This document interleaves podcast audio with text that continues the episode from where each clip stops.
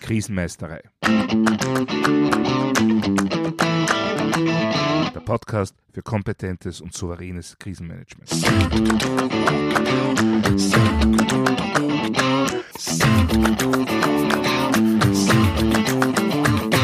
Hallo, ich bin Thomas Prinz von krisenmeisterei.at.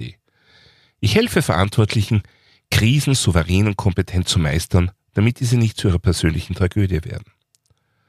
Heute geht es um unseren Alltag als Krisenherd. Ja, da denkt man natürlich zuallererst an Konflikte, die in unserem alltäglichen Miteinander entstehen.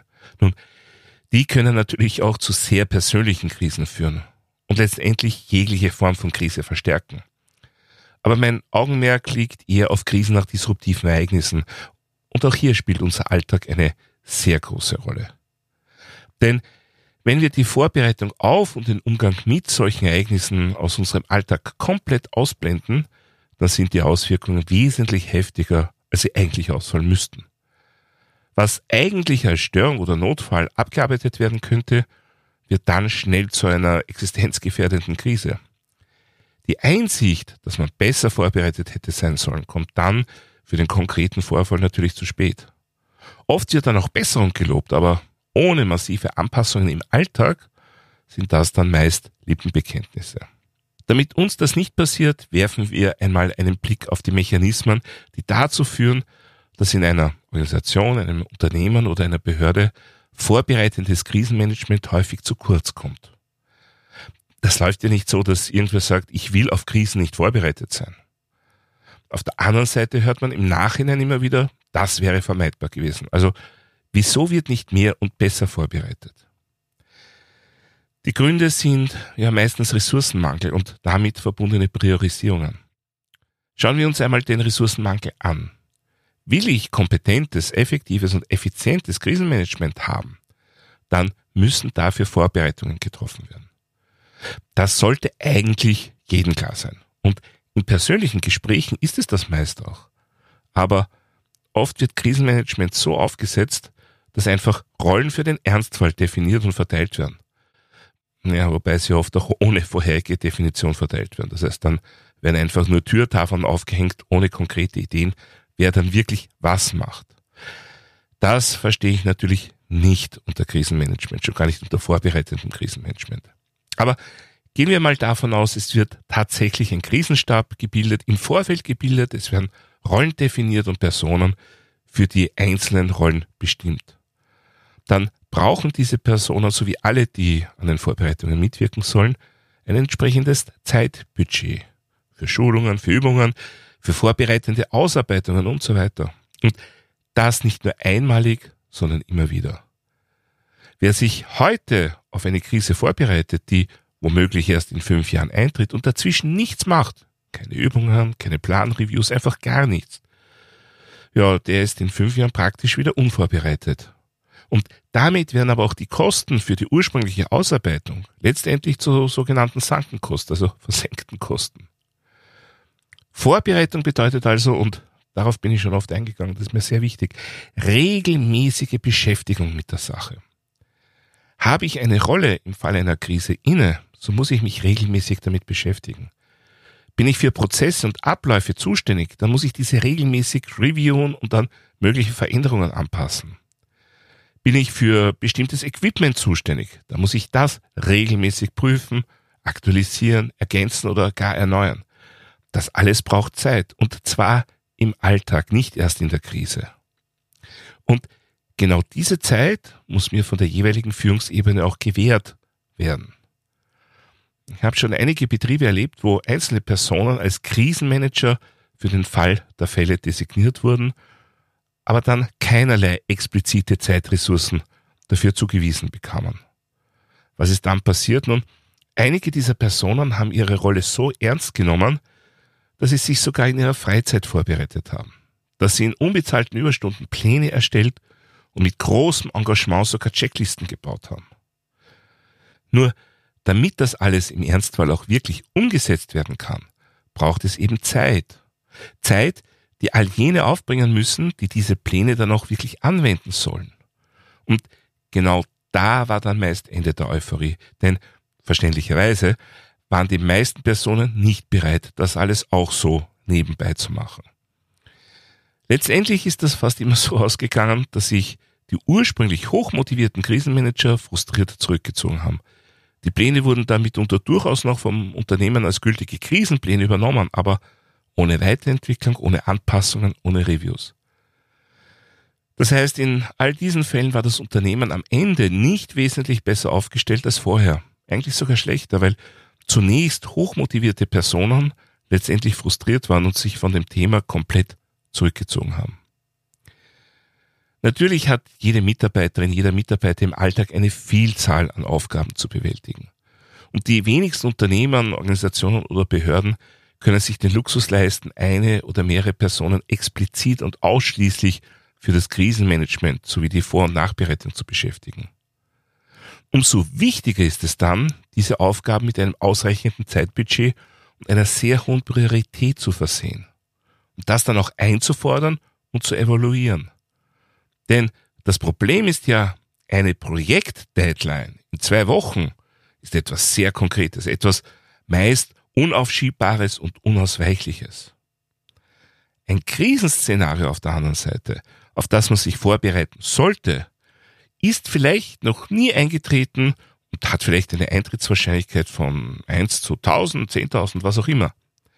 Naja, da ist es nur zu menschlich, dass man dann allen Fokus, alle Energie und alle Ressourcen auf die Bewältigung des sicher eintretenden Events, also die Projektdeadline wirft und die Arbeit für etwas, das vielleicht eintritt oder eben vielleicht auch nicht, nach hinten schiebt. Das ist nur zu menschlich.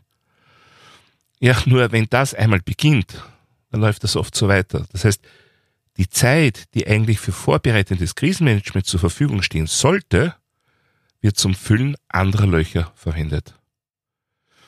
Das Ganze wird natürlich auch noch durch das sogenannte Präventionsparadoxon verstärkt. Je besser man sich vorbereitet, desto geringer werden Häufigkeit und Auswirkung von möglichen Ereignissen. Je geringer allerdings die Häufigkeit und Auswirkung von konkreten Ereignissen werden, desto geringer wird der Druck, sich gut vorzubereiten. Und tatsächlich kann man immer wieder solche Zyklen beobachten, gleich ob in einer NGO, einem gewinnorientierten Unternehmen, einer Kommune oder in einer Behörde.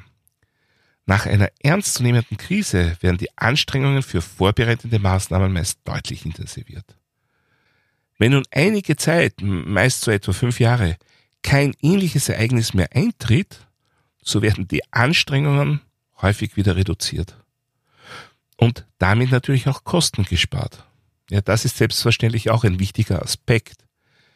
Wenn die Bewältigung einer Krise mehr kostet als die Krise selbst, dann ist natürlich auch etwas schiefgelaufen.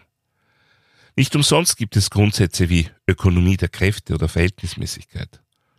Damit ist es durchaus eine legitime Entscheidung zu sagen, dass man bestimmte Vorbereitungen nicht trifft. Nur das sollte eben eine klare, bewusste und transparente Entscheidung sein und nicht das Ergebnis einer ungesteuerten Dynamik des Alltags.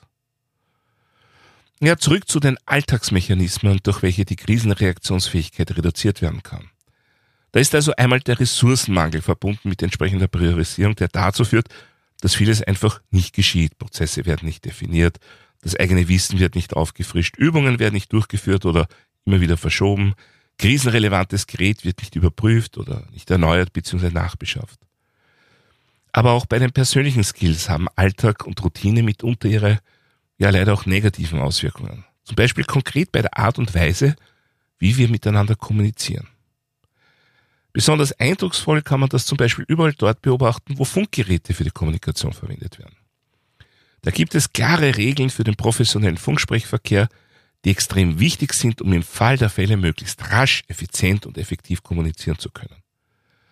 Diese Regeln sind jetzt nicht ungeheuer komplex, aber sie stellen im Prinzip eine Art Syntax dar, die einfach beherrscht werden muss, um sie auch unter Stress zuverlässig und korrekt zu nutzen. Und jetzt kommt's. Das funktioniert natürlich nur, wenn es auch im Alltag so gemacht wird. Die gute alte Geschichte von, ja, im Alltag machen wir das so und im Notfall machen wir das dann ganz anders, ja, es funktioniert einfach nicht.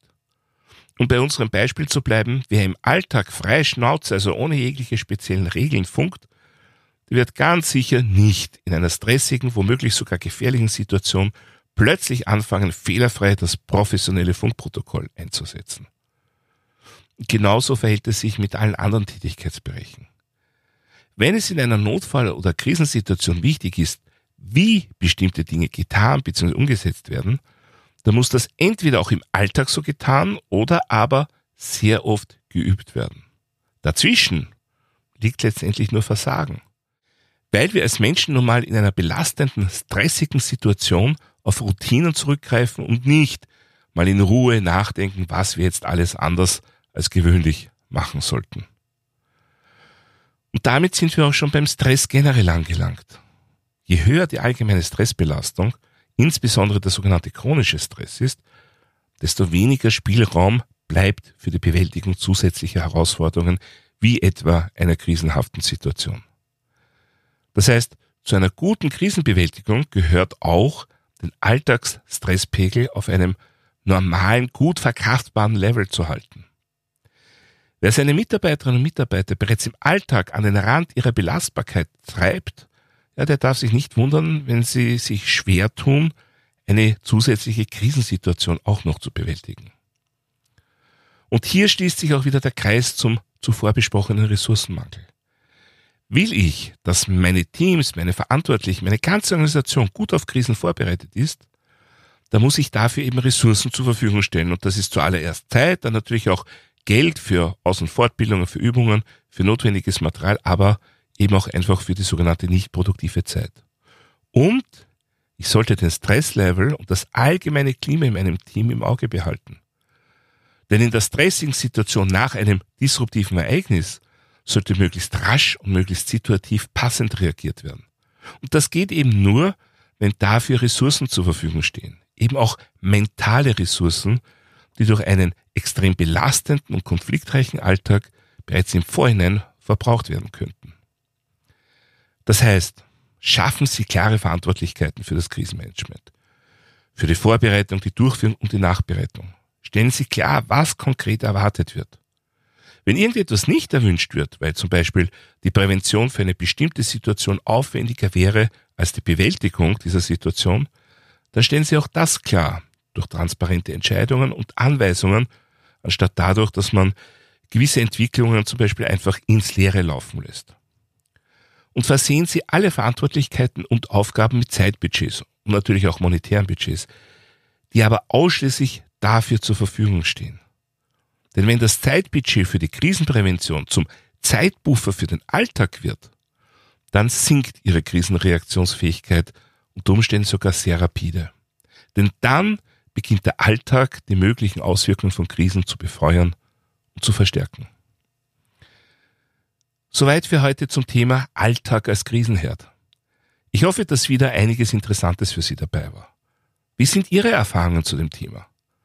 Wenn Sie persönliche Erfahrungen haben oder meine Unterstützung für Ihr Krisenmanagement möchten, kontaktieren Sie mich doch einfach via E-Mail oder über meine Website www.krisenmeistere.at. Dort finden Sie auch wie immer Shownotes und weitere wertvolle Infos zum Thema Krisenmanagement. Ich würde mich auch freuen, wenn Sie meinen Newsletter abonnieren bzw. mein E-Book runterladen. Außerdem können Sie sich für eine meiner Online-Schulungen anmelden. Und wenn Sie irgendwelche Anregungen, Fragen oder Wünsche zum Podcast haben, dann schicken Sie mir doch einfach ein E-Mail an podcast.krisenmeister.at. Und falls Sie es noch nicht getan haben, vergessen Sie nicht, den Podcast gleich zu abonnieren, dann versäumen Sie in Zukunft keine Folge. Das war's für heute. Ich bin Thomas Prinz von krisenmeistere.at. Vielen Dank fürs Zuhören und auf Wiedermeistern bei der nächsten Folge.